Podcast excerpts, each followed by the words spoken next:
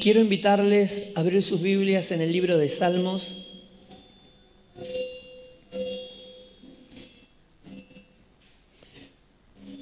Salmos capítulo 11. Y, y también les invito a abrir sus Biblias en Eclesiastés capítulo 9. Así que leemos primero Salmos y después leemos Eclesiastés y de esa manera vemos la combinación de textos y el, el tema de este mensaje. Dice el Salmo 11 de esta manera, en el Señor hallo refugio ¿Cómo pues se atreven a decirme, huye al monte como las aves? Vean cómo tensan sus arcos los malvados, preparan la flecha sobre la cuerda para disparar desde las sombras contra los rectos de corazón. Cuando los fundamentos son destruidos, ¿qué le queda al justo? El Señor está en su santo templo, en los cielos tiene el Señor su trono y atentamente observa al ser humano, con sus propios ojos lo examina. El Señor examina a justos y a malvados y aborrece a los que aman la violencia. Haré llover, hará llover sobre los malvados ardientes brasas y candente azufre. Un viento abrasador será su suerte. Justo es el Señor y ama la justicia. Por eso los íntegros contemplarán su rostro. En este salmo, el salmista David expresa lo que ve lo que el Espíritu le permite visualizar. Y es que los fundamentos de Israel están tambaleando.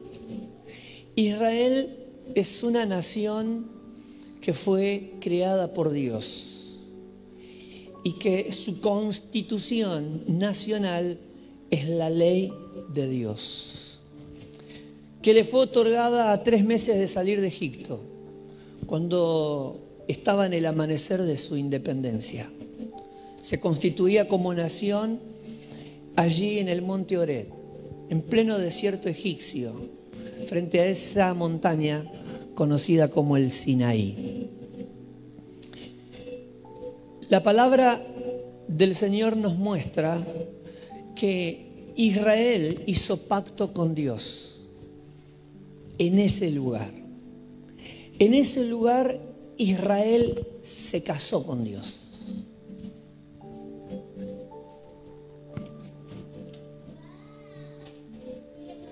Y a 40 días de haberse casado, ya le estaba siendo infiel. Así fue la relación del esposo y la esposa, la relación de Dios y su pueblo. Un Dios amoroso que sacó a su pueblo de una situación extrema, crítica, porque Él es fiel a sí mismo y por lo tanto lo que dice lo cumple. E inmediatamente Israel se revela en contra el amor de aquel que le había demostrado lo valioso que era y le fue infiel. Aún así, Dios que amaba a Israel, la perdonó, le dio una nueva oportunidad y comenzaron una etapa juntas. Como lo dice el profeta Jeremías en el capítulo 2 y varios capítulos más, de lo que fue la difícil relación de Israel con su Dios. Pero en este caso, el salmista David todavía es un joven, todavía parece que no es el rey de Israel, y está visualizando cómo los valores de la nación han cambiado. Una nación que tiene la palabra de Dios como fuente de toda verdad y justicia, está dejando de lado el mandamiento y por esa razón la sociedad es diferente, las cosas están cambiando y se pueden agravar aún más. Lo que sabe David es que cada vez que Israel abandona el mandamiento, sufre. Que darle la espalda a Dios siempre trae consecuencias severas. Por ende, Él sabe que no le espera un buen futuro a la nación. Siguiendo de la misma forma, de la misma manera, las cosas se van a agravar. Entonces, su pregunta es, si los fundamentos fuesen destruidos, ¿dónde terminará el justo? Esta pregunta es retórica, no espera una respuesta, solo reflexión. ¿Qué es lo que está viendo? Que los rectos están bajo ataque. Porque los rectos, como en este tiempo, son la imagen visible de Dios en la tierra. El apóstol Juan nos dice en su Evangelio, capítulo 1, que el verbo se hizo carne. El verbo estaba con Dios y el verbo era Dios. Y vimos su gloria como la del unigénito Hijo de Dios. Apocalipsis capítulo 1, verso 5, nos dice el mismo apóstol Juan que él vio en la isla de Pasmo a Jesús, el testigo fiel, haciendo alusión que si el mundo necesitaba ver a Dios, tuvo ese privilegio a través de la persona de Jesús. Porque la imagen más fidedigna de lo que es Dios en esencia, dice Juan en el Evangelio, lo vimos en la persona de Jesús. Todo lo que glorifica a Dios, todo lo que hace a Dios, lo extraordinario que es, lo vimos en la persona de Jesús. En su amor, en su humildad, en su generosidad, en su compasión.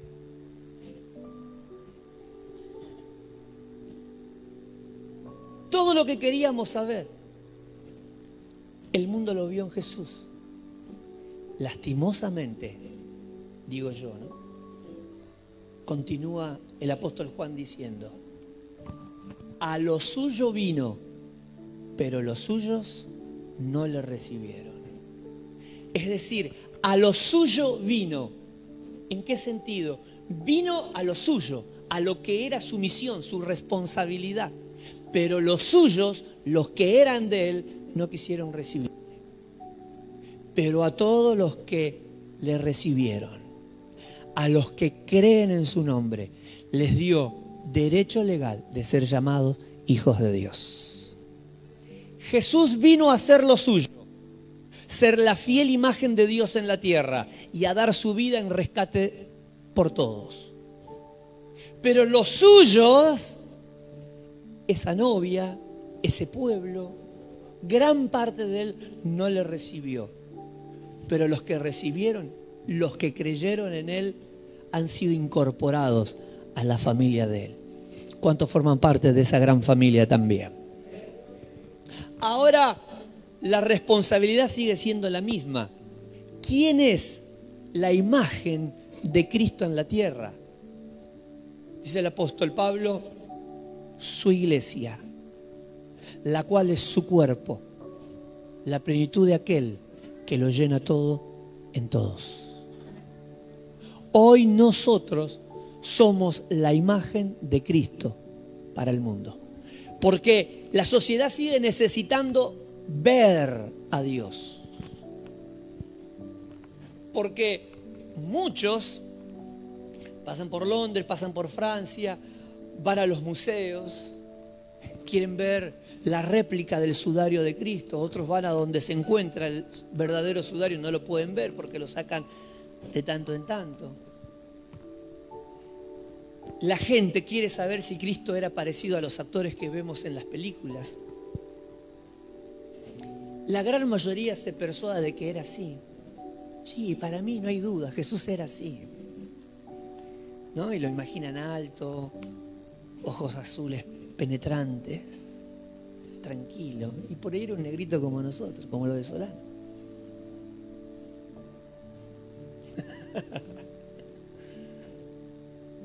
Pero así como en esas trivialidades la gente entra, también expresa que tiene necesidad de saber quién es Jesús.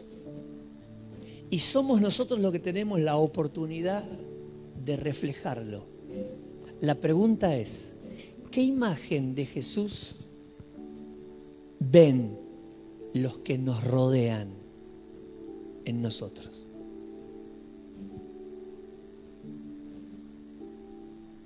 También es una pregunta retórica, no busca respuesta, solo que pensemos. A veces nosotros queremos que el entorno cambie y Dios permite el entorno para que nosotros cambiemos. Para que nosotros reflejemos a aquel que los puede transformar. ¿Qué imagen proyectamos de Jesús todos los días? Porque podríamos decir, la gente está dura. Jesús dijo todo lo contrario. La gente está blanda. La gente está verde, decimos nosotros para el Evangelio. Jesús dijo, ya están maduros. Y ahí es donde yo encuentro el desafío personal. Porque yo puedo seguir escondiéndome detrás de la idea. La gente está dura y cerrada al Señor. Pero el Señor puede confrontarme y decirme, ¿qué imagen de mí les estás dando?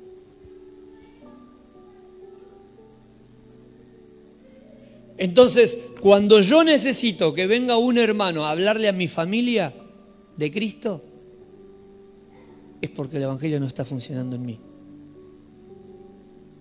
Es que no hay profeta sin honra, sino en su propia casa, pastor. Y ese es el desafío, que lo haya, con honra o sin honra, pero que haya. Tenemos que llegar a ese punto en el que no necesitemos que haya otro profeta que nosotros mismos. La imagen de Cristo en todos lados. ¿Cuántos dicen gloria a Dios?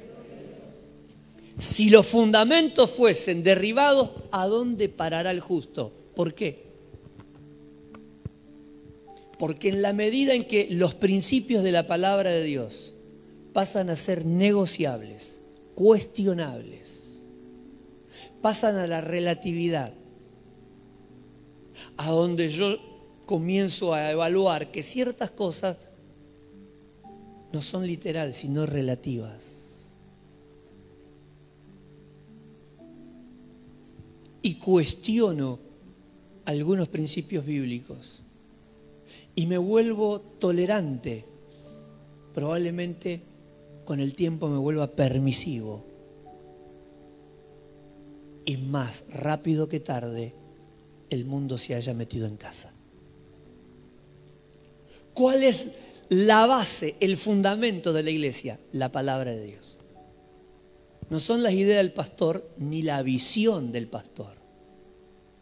Porque eso sí es relativo o secundario. Jesús dijo, sobre la visión de mis siervos edificaré mi iglesia. ¿No? No. Yo edificaré mi iglesia y las puertas del Hade no prevalecerán contra ella.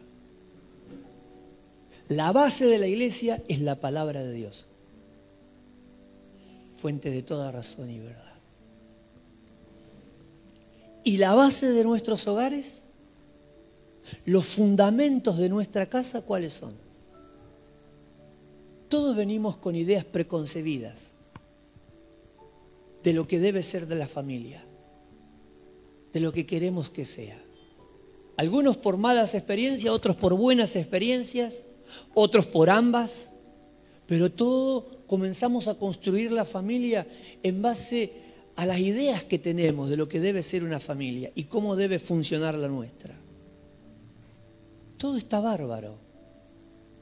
Pero si algo no cuadra con la palabra de Dios, entonces está mal. Disney impone el modelo de familia que la sociedad aceptó.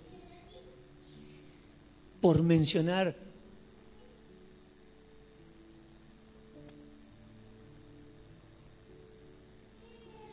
una, una, estructura ideológica que ha creado y ha impuesto un tipo de idea y pensamiento que nosotros lo asimilamos cada vez que vemos una serie, cada vez que vemos una película, cada vez que vemos un dibujito, de lo que es la familia. Lo vemos, lo toleramos, pero así porque no quiero responsabilizar simplemente a un monopolio.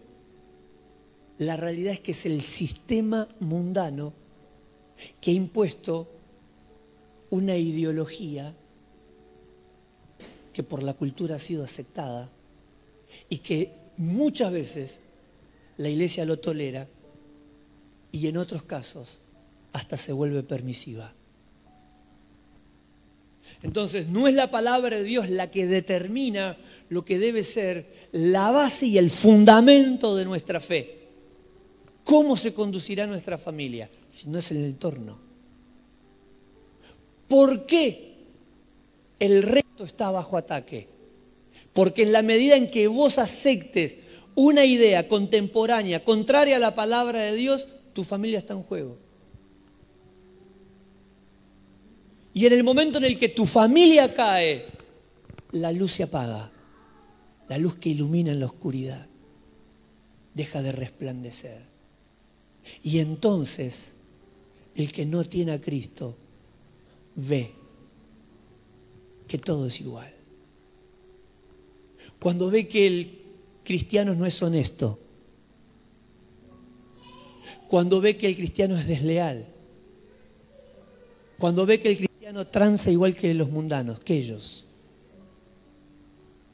Cuando ve que el cristiano no es confiable, igual que ellos. Cuando ve que el cristiano habla igual que ellos, se comporta igual que ellos, tiene los mismos vicios y las mismas mañas. ¿Por qué sucede? Porque los fundamentos fueron destruidos. Porque el recto estuvo en el blanco del sistema satánico y cayó. Y entonces el que no tiene a Cristo dice, el evangélico y el católico son iguales. El ateo y el creyente son iguales. El rico y el pobre son iguales. Todo está perdido.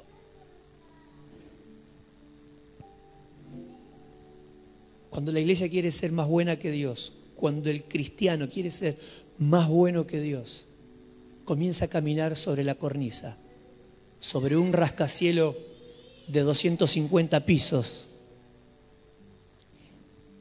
limpiando los vidrios con el baldecito y el secador, en el piso 249, con la correa rota. Entonces no le queda otra que tirar el balde y el secador y agarrarse de los marcos de las ventanas y empezar a caminar. Tardo o temprano caerá. Porque el límite entre lo bueno y lo malo es una línea muy delgada, como la tanza, que no solo es delgada, sino que a veces ni siquiera se ve. Entonces entre lo bueno y lo malo caminamos por el medio pero por una línea que tenemos que discernirla más que verla. En la medida en que nos creemos más buenos que Dios, es probable que estemos ya caminando por lo adverso. Y lo bueno siempre será bueno. Y lo malo siempre será malo. Lo santo siempre fue santo y el pecado siempre será pecado.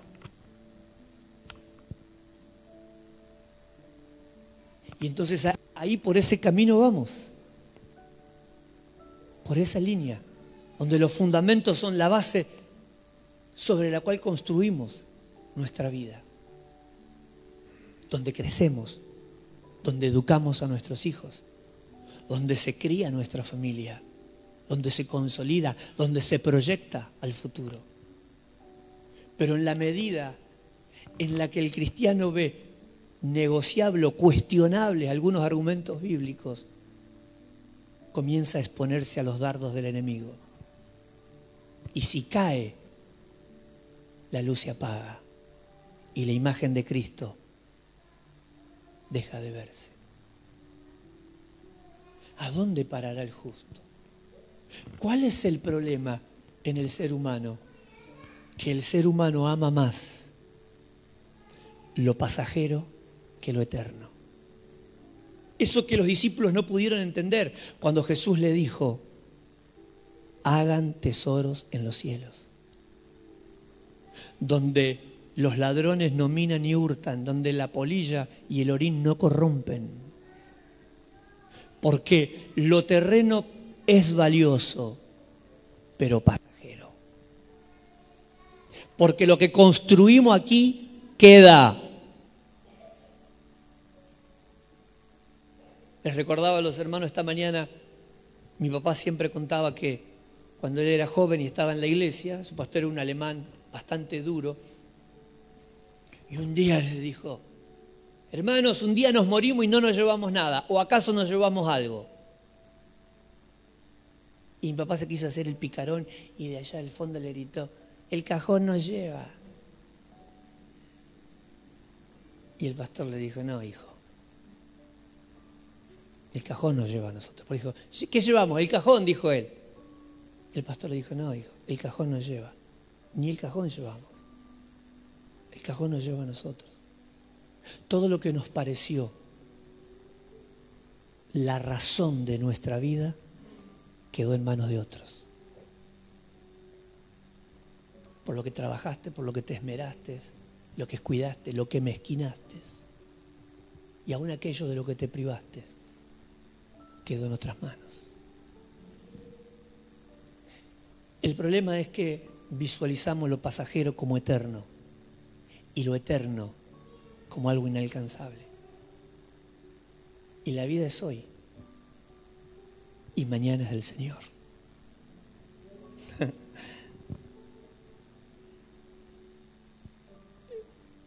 si los fundamentos son derribados, ¿a dónde ha de parar el justo?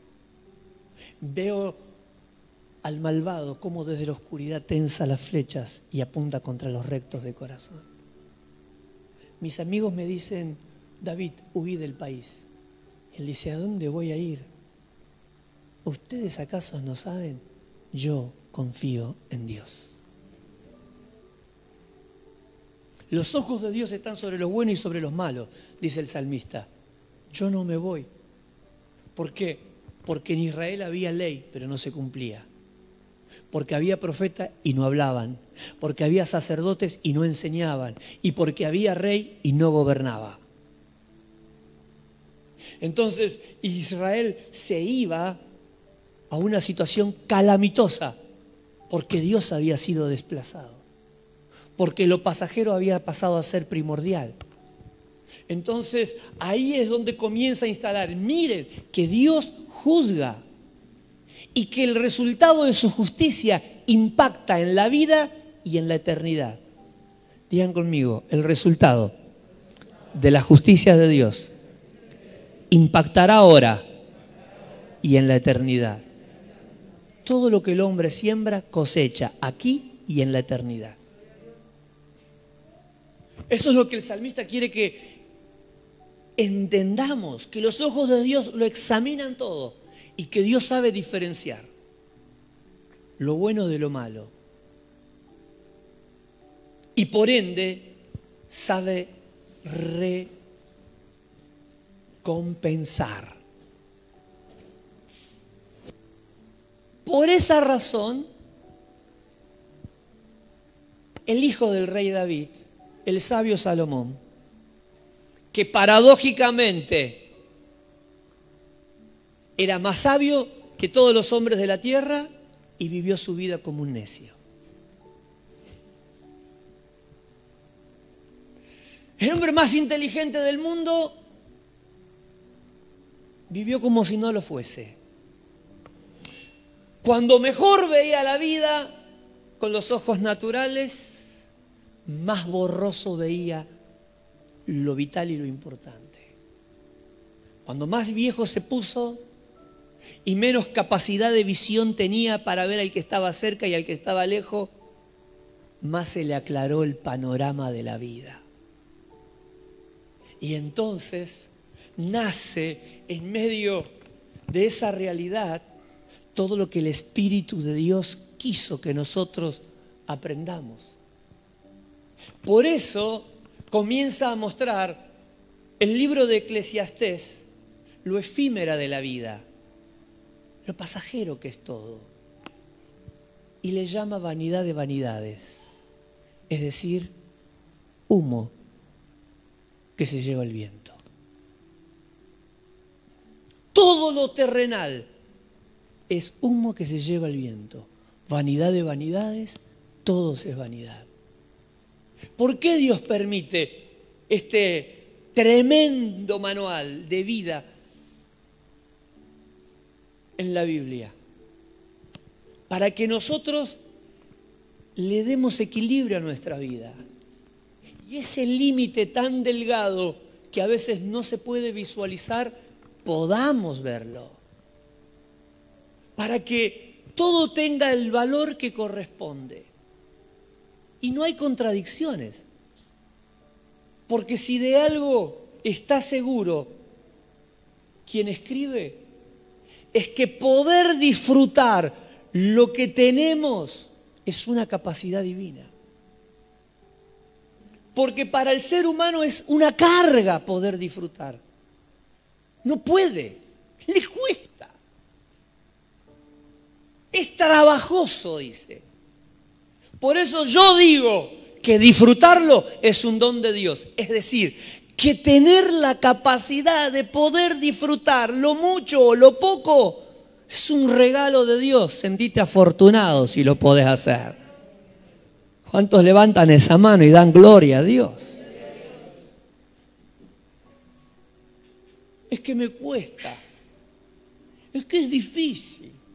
¿Y cómo hago para desconectarme? Y hay que desconectarse.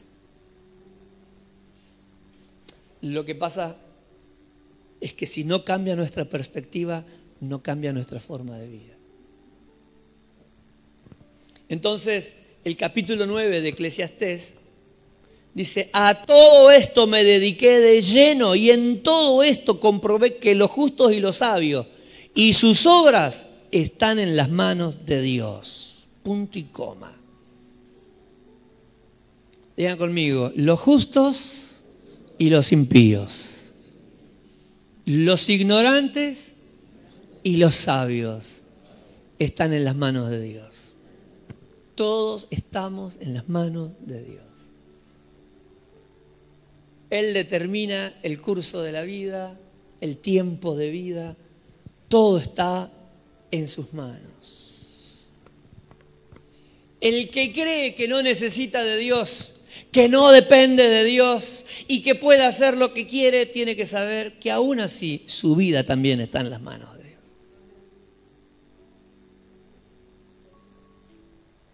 Que el hombre nada sabe del amor ni del odio, aunque los tenga ante sus ojos.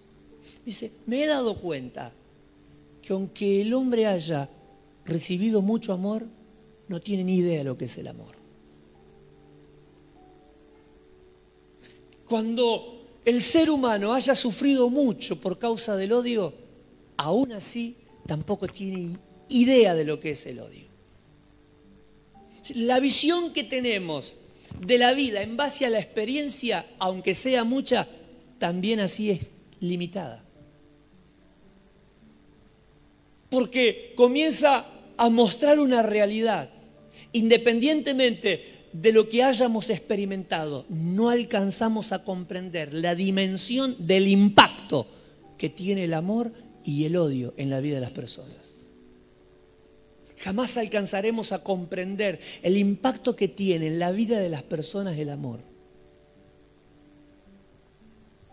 Porque aunque amemos, aún así, con mucha pasión, no siempre podemos dar el amor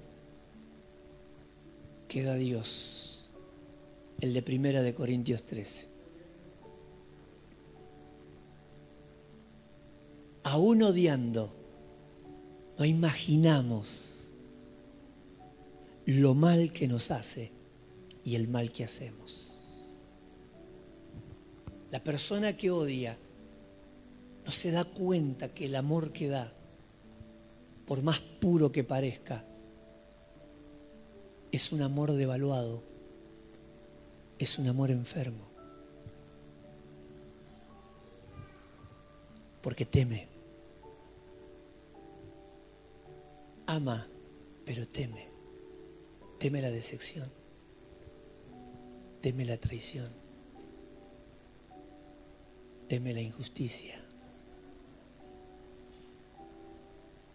Entonces trata de controlarlo todo, de manipular a los que ama, de sobreproteger, de cuidar en exceso, de transmite sus miedos, sus temores, sus desconfianzas, sus prejuicios y enferma y genera paranoia.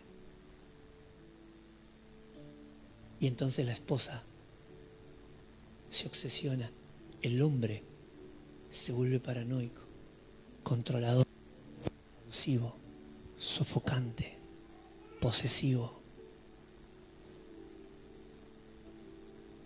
por cosas no resueltas.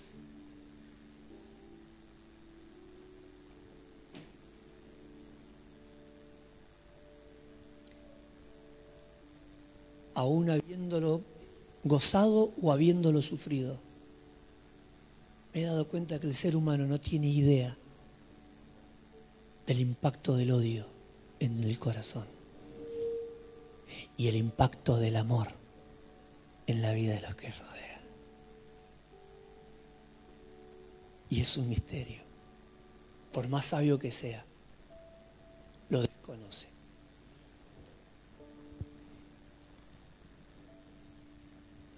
Y algo que parece injusto, dice en el versículo 3, es que aún así todos van a parar al mismo lugar. El que odia y el que ama, el sabio y el necio, el rico y el pobre, todos mueren. ¿Por qué lo dice? Porque en los versículos siguientes va a sugerir esta realidad. El ser humano vive la vida como loco. En otras palabras, eso es lo que está diciendo. Además, el corazón del hombre rebosa de maldad. La locura está en su corazón toda su vida. Es decir, vive como loco. Vive las corridas, vive las apuradas. Vive como si no fuese a morir nunca. Y entonces,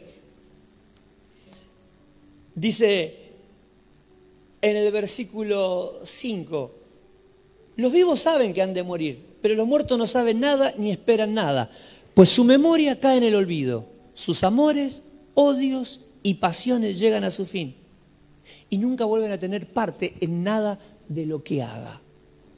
Es decir, el hombre vive como loco, vive con locura su vida.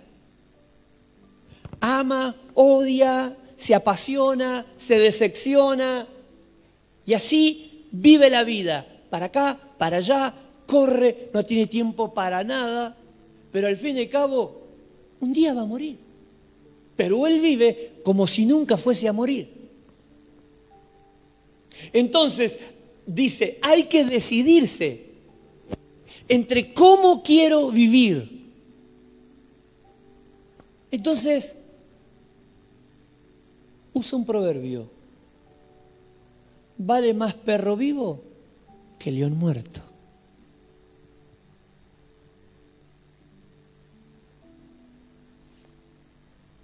Es como decir, ¿para qué querer una tremenda casa si no la vas a gozar? ¿Para qué quiere tremendo coche si lo vas a tener guardado?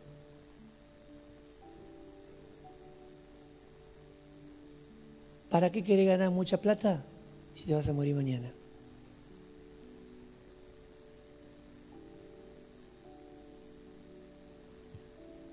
¿Para qué león muerto?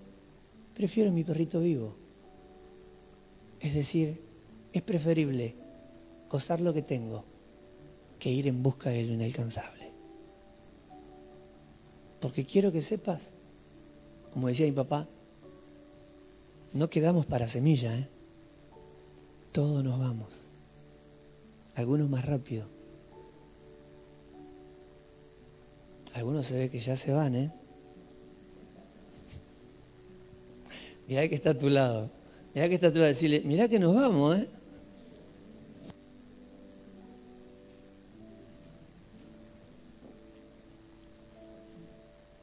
La, abuela que no disfruta a sus nietos.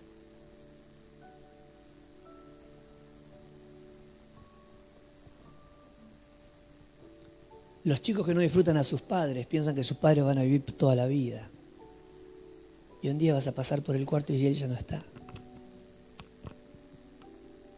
Y un día vas a desear ya mandar un mensaje y no habrá quien te responda. Tus papás no son eternos. ¿eh? tus viejos no van a vivir toda la vida. Tu viejita labura como negra. No siempre la vas a tener así. ¿eh?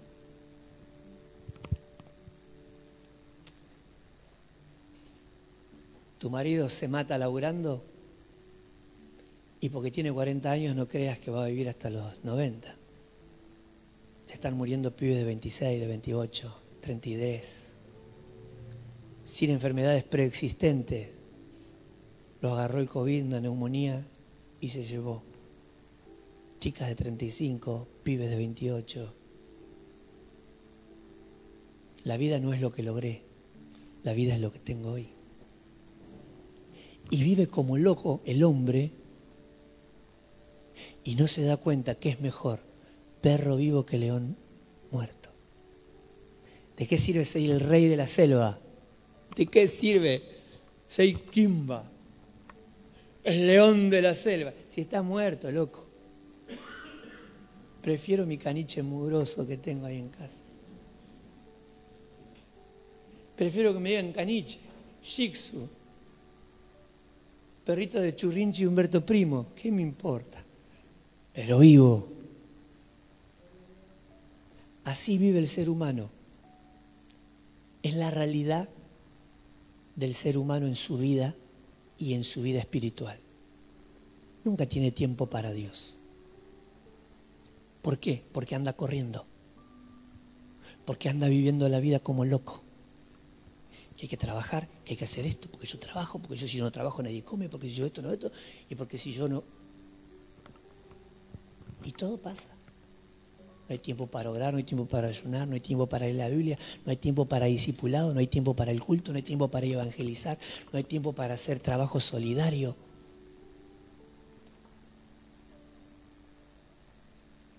No hay tiempo para nada.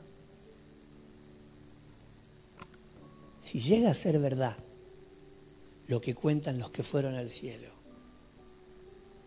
que lo que tenemos allá es una proporción de lo que sembramos acá, Y yo le pediría al Señor que me mande un barrio donde no conozca a nadie.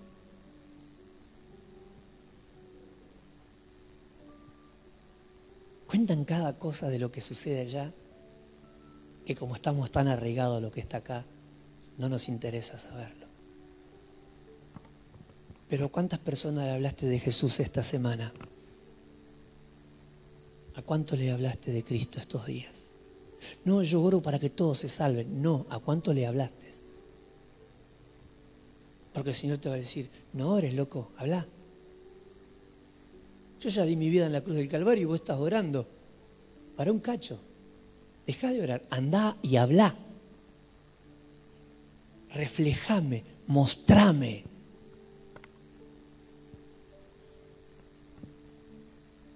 ¿A cuánto le hablaste de Cristo?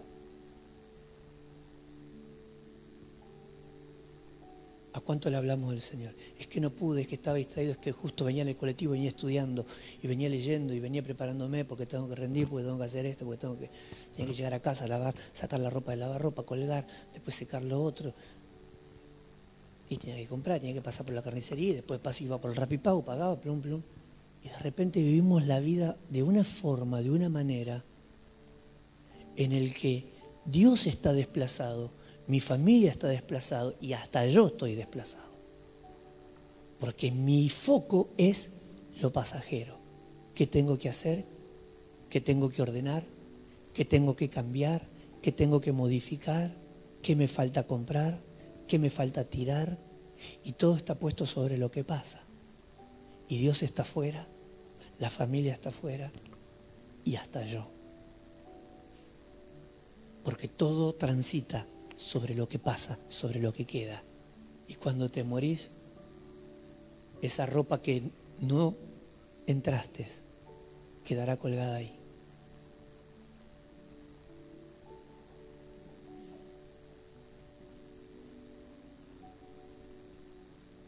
Y todo aquello que postergaste por Dios quedará. Y todo queda. Estos días que he estado visitando terapia,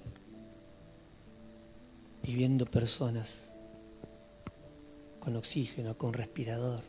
Oremos por el hermano Fabio. Seguís viendo lo efímero de la vida. Todo lo que queda postergado, todo. El auto que no terminaste de pagar, la zapatilla que todavía no terminaste de pagar la cuota 23, el Smart que sacaste en el Mundial de 2018, Va a llegar el de y todavía no terminaste de pagar. Lo que sacaste de efectivo sí. La casa que no pintaste, los agujeros que no tapaste, el techo. Y que todo eso muchas veces te hace postergar a Dios tu lectura de la Biblia, tu participación en el servicio de Cristo, tu tiempo de mate con tu esposa o el tiempo de hablar de Cristo a alguien. Todo eso que fue más importante quedó. Entonces dice, hay que elegir, porque en realidad, ¿de qué sirve ser un héroe si estamos muertos? Más vale ser un perrito faldero, pero estar ahí al lado de mi amo. Aleluya. No importa que me digan, Gabriel, no has logrado nada. Lo que me importa es que estuve a los pies de mi Señor y hice lo que tenía que hacer y mi vida fue un impacto para su corazón, para mi familia y para aquellos que han llegado a Cristo a través del humilde servidor. ¿Cuántos dicen gloria a Dios? ¿Cuántos dicen gloria a Dios? ¿Cuántos dan gloria a Dios? Mira el que está a tu lado y dice, ¿qué sirve que seas un superhéroe? Rey León. es impresionante la palabra de Dios. ¿no? Pues, Loco, ¿de qué te sirve ser el rey león si estás muerto, papá? Estás liquidado, estás frito.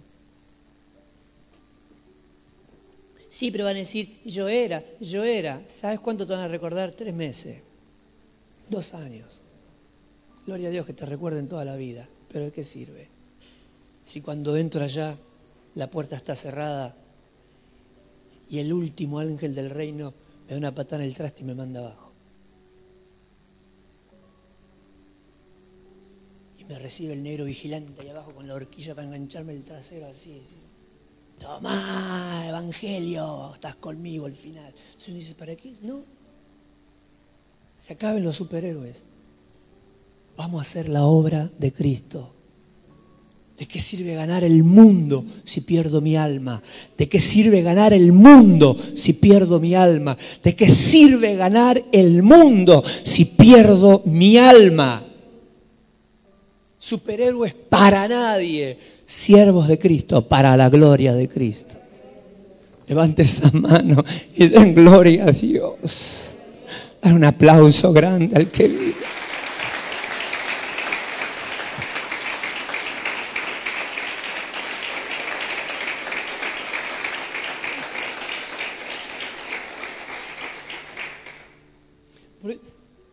Parece mal que al fin y al cabo mueran todos, los buenos y los malos, ¿no? Dice Salomón. Es como una pregunta otra vez. Lo vemos mal nosotros cuando vemos que el malo muere, aunque eso no parezca tan malo. Pero que así como muere el malo, muera el bueno. Es, pucha, loco. Este era bueno, ¿por qué no vivió más? Entonces como que pareciera que hay una contradicción, que no es justo. ¿Cómo puede ser que muera el malo y muera el bueno? Muera el bueno y muera el malo. Los malos tienen que morir más rápido y los buenos tienen que... Pero está determinado así porque la vida es corta.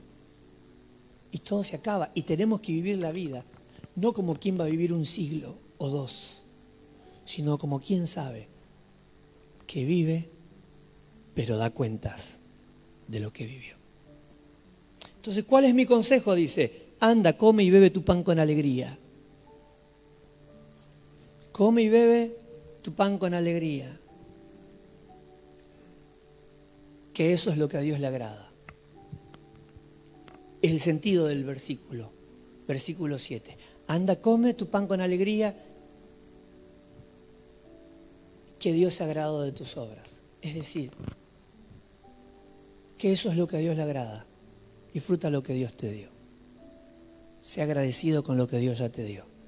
Eso no significa que no vas a aspirar a más cosas, que no te vas a proyectar, que no vas a seguir planificando, estudiar, trabajar, crecer, extenderte. Pero eso no es todo. ¿Se entiende? Tener el equilibrio. Porque eso que nos afana nos desenfoca. Y si nos desenfoca, nos separa de Dios. Y en otras nos impide disfrutar lo que ya tenemos. Que sean siempre blancos tus vestidos y que nunca falte el perfume en tus cabellos.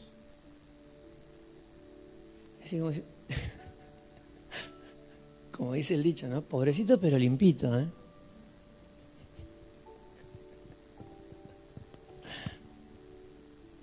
Es que yo soy humilde, sí, pero ya, está pasado roñoso, ¿no? Mira que está de decir, pobrecito pero limpito, ¿eh? Mirá que está a tu lado decirle, porque, el que se enoja, se enoja con el Señor. ¿eh? Mirá que está a tu lado decirle, hay que oler rico, ¿eh? vamos. Porque somos santos, pero no somos ángeles, tenemos el fato, gracias a Dios. No, no está diciendo, che, mangas de roñoso, bañense, pónganse perfume que huelen espantosos. Lo, lo, que está, lo que está diciendo es, vivan la vida correctamente. Sean correctos. Traten de vivir la vida correctamente. Disfruten lo que Dios les dio y vivan correctamente. Eh, yo sé que este texto se le da connotación espiritual. ¿no? Sean blanco tu vestido y que nunca falte el, el, ungüento, como que siempre se lo ha enseñado como que este, bueno, la santidad y la unción. ¿Se le puede dar esa connotación? Sí, se le puede dar. Esa connotación netamente espiritual. Pero en el contexto en el que está relatando el sabio Salomón, lo que nos está diciendo es, trate de vivir la vida lo más correcto posible. Dentro de lo posible. Porque mire lo que dice a continuación. Bienaventurados los casados. Cosa de la vida con la mujer amada cada día de la fugaz existencia que Dios te ha dado en este mundo. Esta parece una frase de Sandro, ¿no?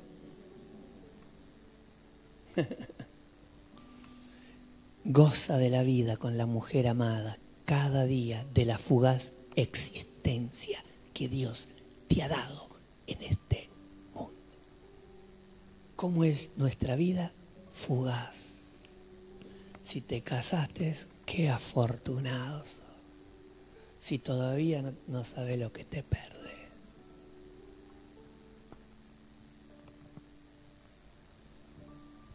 Y si está en crisis, solucione la crisis.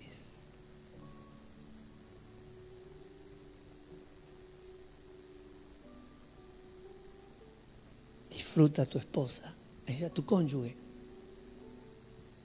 O la esposa disfrutar a su marido. Los que no tienen cónyuge, por la razón que fuesen, disfrute sus hijos. Disfrute. Basta de pelear tonterías.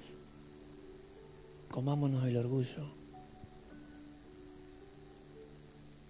Renunciemos a los celos.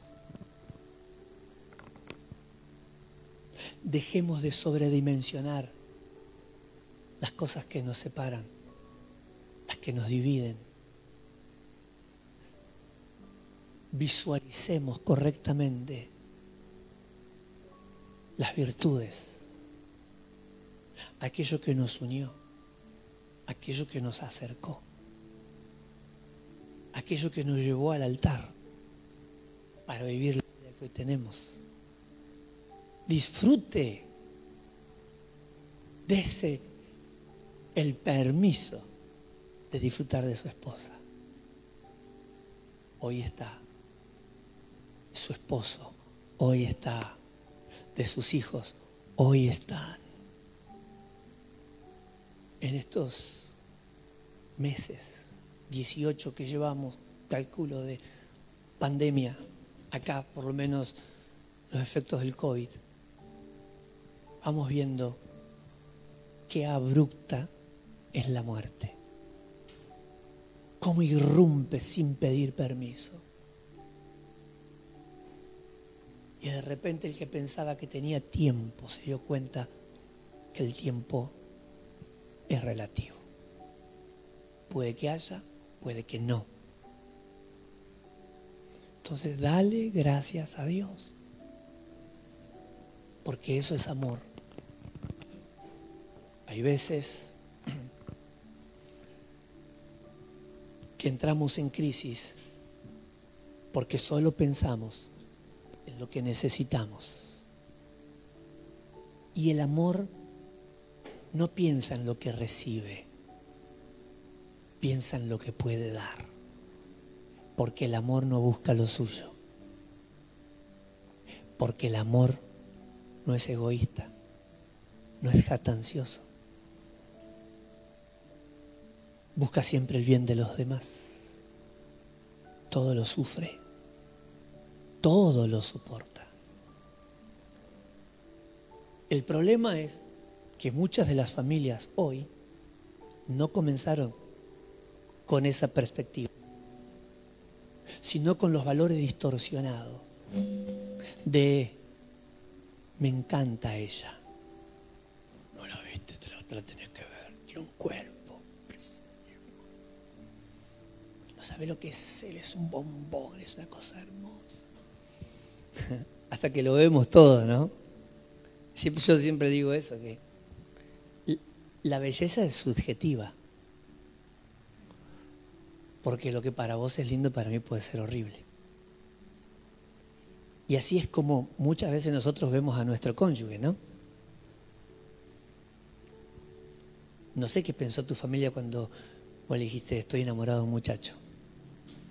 Y es hermoso, y es lindo. ¿Le dijiste así? Sí. Hasta que lo vieron. Y dijeron, tenía razón, ¿eh? Era más lindo lo que dijiste. No siempre pasa eso. No siempre a nuestra familia le parece bonito el, el, coso ese. O la chirusa esa, dice la mamá, ¿no? Ay, mi hijo, ay, mi hijo, está desahuciado este pobre Gil. Bueno, que el Señor lo ayude, que el Señor lo ayude, porque yo ya la veo mal, dice la mamá, ¿no?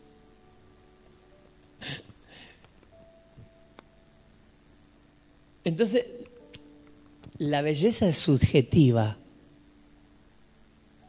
no es tal. Cada uno tiene, construye una idea de lo que es la belleza. Aunque hay estereotipos y nos quieren imponer, esto es la belleza. Esto es una mujer hermosa, este es un hombre lindo.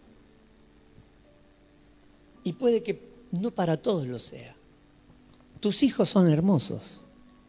¿No es así? Los que son papás, todos los que son papás, levanten la mano, a. Háganse cargo, ¿eh? Todos los que son papás. Son horribles sus hijos. Anda. Anda, decímelo en la cara, decímelo en la cara. Ya se nos salen las uñas como Wolverine, ¿no? Ya las madres empiezan así como Wolverine, y se salen las uñas. Anda a decirle a una mamá que su hijo es horrendo. Te mata. Al papá igual. Anda a decirme que mis hijos son feos. Por más que uno sepa que no son muy, muy lindos. Pero, loco, son mis hijos. Si no te gusta, no lo mires. Listo. Es decir, nuestros hijos son hermosos. ¿Y eso es verdad? No, no es verdad. Es mi verdad. Y lo amo más allá de la apariencia, porque hay un amor extraordinario. Pero a veces lo que hoy es familia comenzó de forma egoísta, porque comenzó en base a lo que yo veía de él. Me gustó, me encantó. Y todo quedó ahí. Y si todo quedó ahí, es complicado. Porque lo que nos muestra la palabra de Dios no es lo que yo voy a sacar de la relación, sino lo que yo estoy dispuesto a dar. Porque en ese punto enseña el Señor. Marido, amad a vuestras mujeres, como Cristo amó a la iglesia y se entregó por ella. ¿Cómo tienes que amar a tu mujer? Como quien está dispuesto a morir por ella. Entonces le dice, ¿y ustedes chinas? ustedes, cosa seria, respeten a sus maridos. Y eso lo dice el Señor, no lo digo yo. ¿Por qué? Porque sus maridos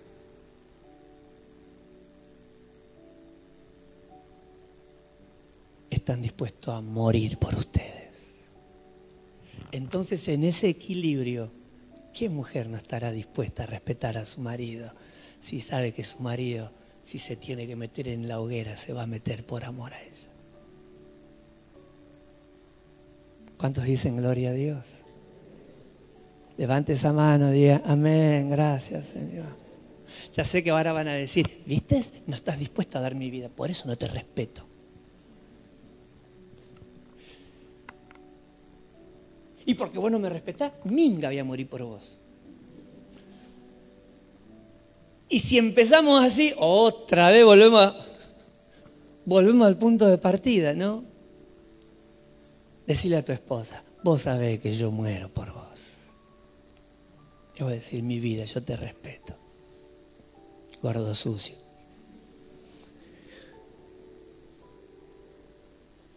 Volvimos, volvimos otra vez.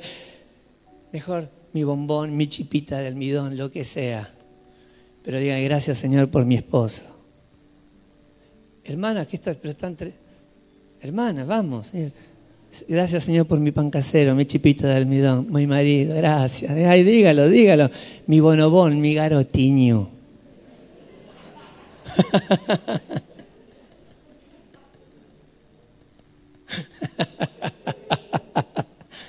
Le gracias a Dios por su marido, ¿eh? Gloria. No es como cuando lo conociste, tenía melena, pelo largo, musculoso, este, pero gloria a Dios, es lo que hay, está dispuesto, va a morir por vos, mi hermana. Levante esa mano ahí diga gracias, Señor, por mi marido. Gracias, Señor, gracias, gracias. Eso, mirándolo, mirándolo, mírenlo ahí, eso es valentía. Vamos, gracias, Señor, gracias. Gracias, gracias. Miralo, ¿qué te cuesta? No te quiere ni mirar. Dice que está con barbijo, la mitad de la cara está tapada. ¿Cómo será si nos sacamos el barbijo? No, no nos miran, vos, Señor. Mira a tu esposa, decirle, Señor, gracias por este bombón. Gracias, Señor. Mire a su esposa y gracias. Dale, Arturito, dale, mirala ahí, ahí está. Sacate el barbijo, Sandra, que te vea otra vez. Mira a tu mujer, sí, gracias, Señor. Qué bendición que me diste, Padre. Disfrute su esposa, sus hijos, su marido sus nietos, sus padres. Tratemos de vivir correctamente. En todo tiempo sean blancos tus vestidos y nunca falte el perfume sobre tu cuerpo. Siempre tratemos de vivir de forma correcta nuestra vida, como tiene que ser. Cada uno de estos días absurdos que tenemos. Todo lo que te venga a la mano, hazlo lo que tienes la oportunidad de hacer, hazlo. Lo que tengas la oportunidad de hacer, hazlo. Lo que tengas la oportunidad de hacer, hazlo. Dice, lo que te venga a la mano, hazlo. Lo que tengas la oportunidad de hacer, hágalo. ¿Quiere estudiar? ¿Tiene la posibilidad de hacer? Estudie. ¿Está por emprender algo? Vamos, empréndalo. ¿Quiere recomenzar algo que dejó postergado? Inícielo. Hay cosas pendientes, tiene la oportunidad ahora de hacerlas, de cumplir esos pendientes, métale para adelante. Arranque, enfóquese, emprenda. Lo que le tiene la posibilidad de llevarlo a cabo, métale. ¿Quiere pintar su casa? Pinte la casa. Pero que eso no determine el curso de tu vida. ¿Quiere cambiar la casa? Cámbiela. ¿Tiene la posibilidad de hacerlo? Métale. Pero que eso no cambie los valores de tu vida.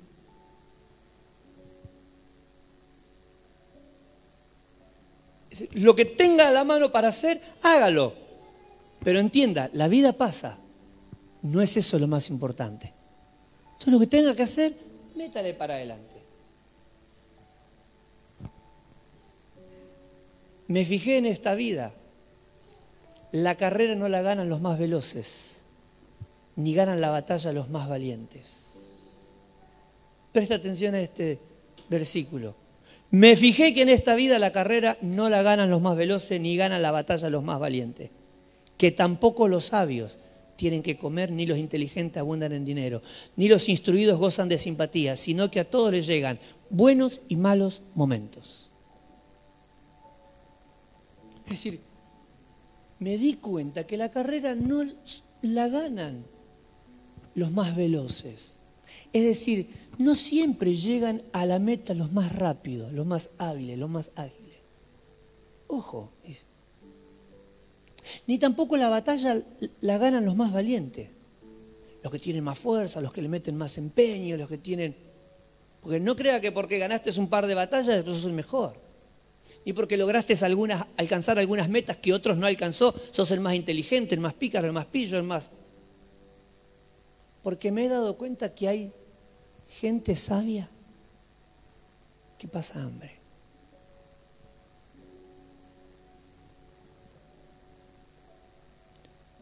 He visto mucha gente inteligente que no tiene dinero, o al menos la fortuna que vos lograste tener. Y que no todas las personas instruidas gozan de la amabilidad de la gente.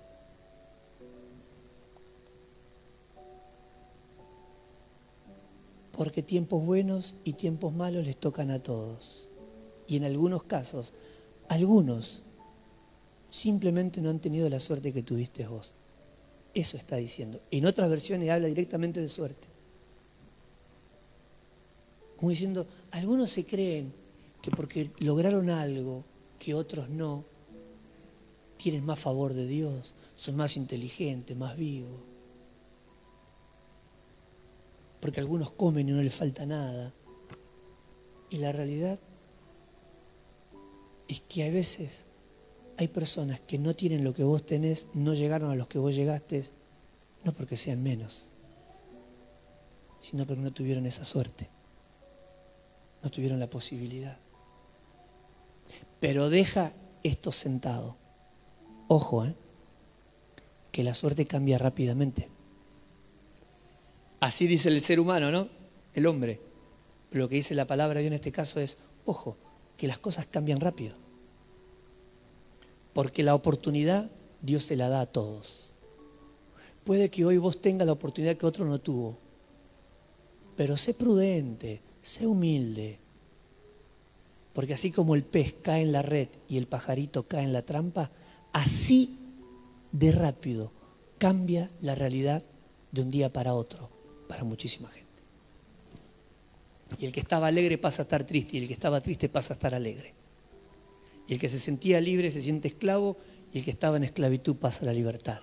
Así de rápido cambian las cosas. Ojo. ¿A qué nos está enseñando? A vivir con responsabilidad. Porque hoy estamos sanos, pero mañana podemos estar enfermos.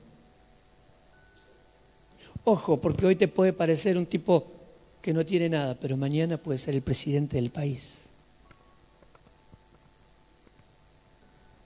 He tenido muchas experiencias agradables en la vida, gratificantes, de personas que se han sentido agradecidas. Porque sin querer queriendo, sin buscar intencionalmente un beneficio, simplemente he tenido una postura igual con todos y en todo lugar.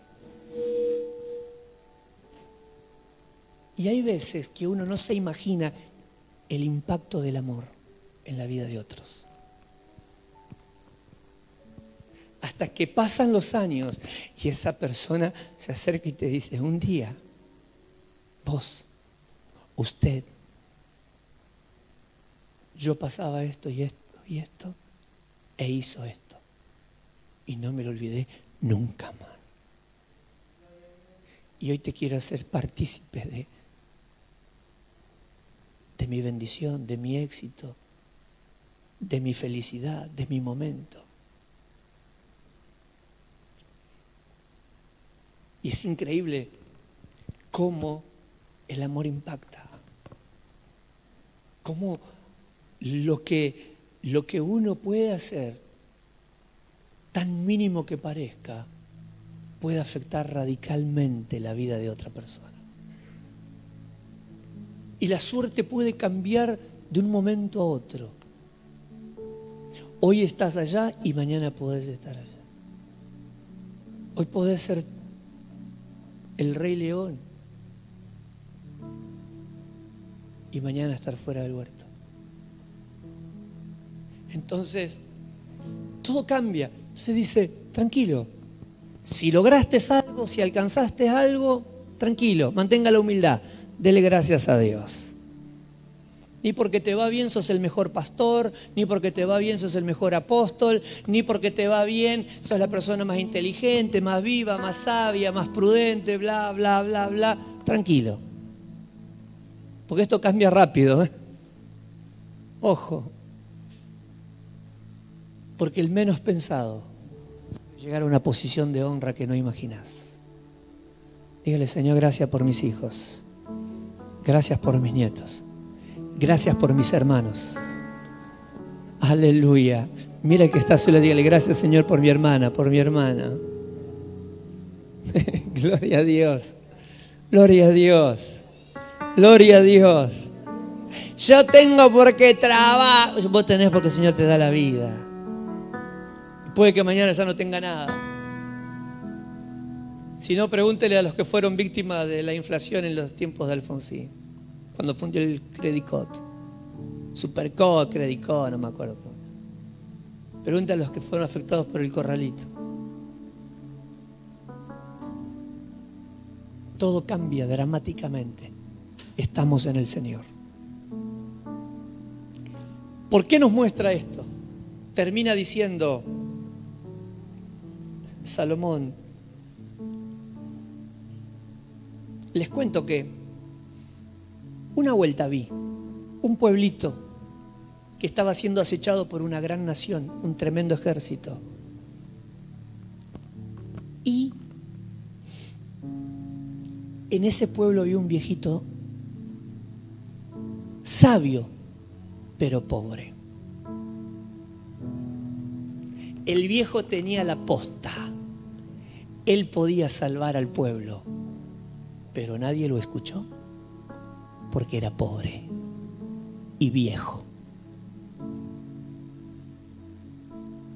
Y yo sigo insistiendo, dice Salomón, que vale más la maña que la fuerza, que vale más la sabiduría que la fortaleza, que la estrategia.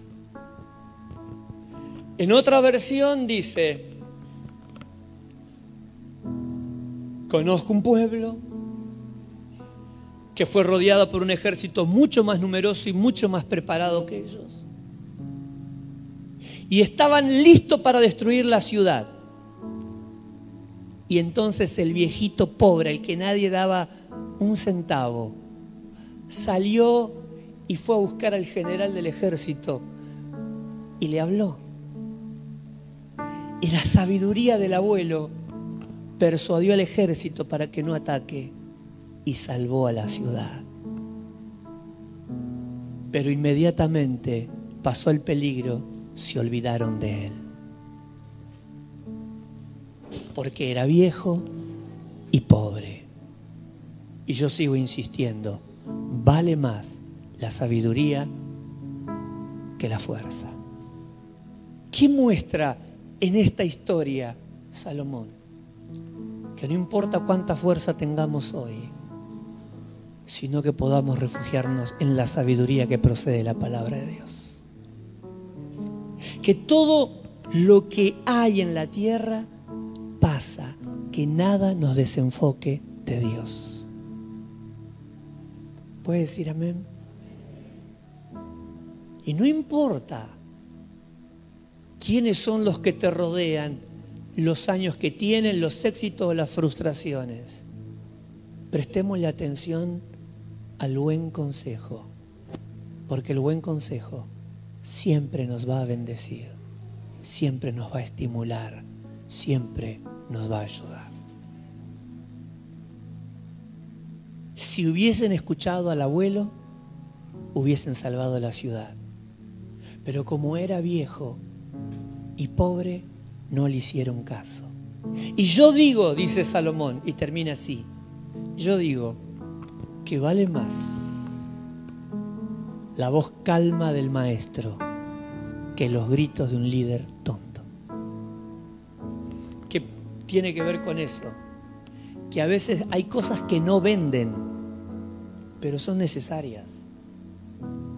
Hay gente que escucha más a influencers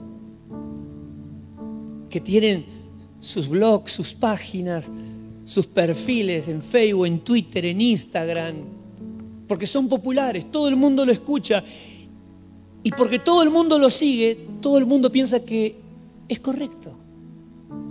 Esos son los gritos. Es decir, lo popular, lo que ha captado la atención de todo el mundo. Entonces todo el mundo lo escucha, comparte, replica y vive. La otra vuelta estamos hablando con unos chicos, con unos jóvenes, y me cuenta uno, me dice, este, el líder, quería enseñar sobre cuando vos te amás a vos, entonces amás a Dios. La, miércoles. ¿Dónde carajo sacó esa estupidez de un influencer que dice las verdades a medias o dice medias verdades? Vos no podés amar a Dios porque te amás a vos. Te aprecias a partir de que amás al Señor. Todo nace en Dios y termina en Dios. Pero claro, pero como ese es psicólogo y, es influencer, dice, cuando vos te amas a vos, entonces vos amas a Dios. Tenés que amarte. Mentira del diablo. Tenemos una visión distorsionada de la vida. Cuando amamos a Dios, morimos y apreciamos las cosas en el orden en el que deben estar. Es mejor las palabras calmas de un viejo maestro al que nadie le da bolilla que los gritos de un joven tonto. Digan conmigo, Señor, enséñame a apreciar tu consejo. Enséñame a apreciar tu palabra.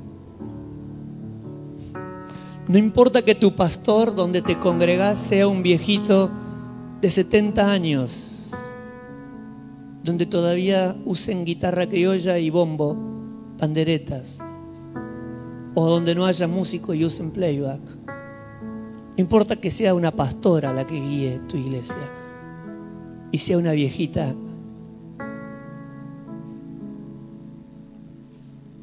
que no viva la revolución de la posmodernidad. Si está donde está, la puso Dios. Y si pastorea, te ama. Aunque no sean como las pastoras influencer, amala y escuchala. Aunque tus papás parezcan pasados de época, escúchalos.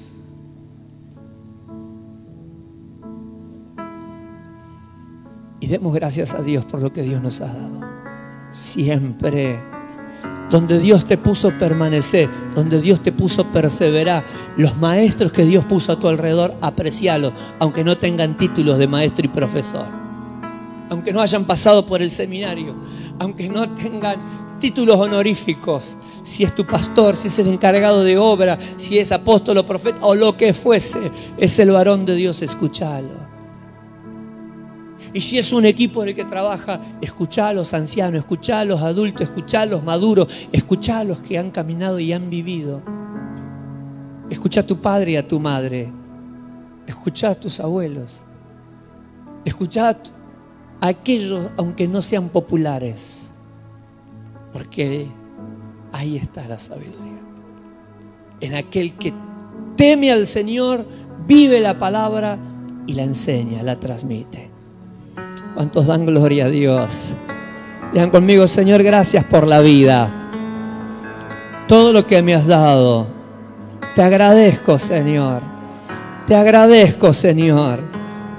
Dios bendiga a todos los que nos han escuchado hoy por las redes sociales, por Spotify, Sion, TV Sion, Facebook, YouTube y por donde fuese que nos escuchan. Les abrazamos. Dios les bendiga mucho.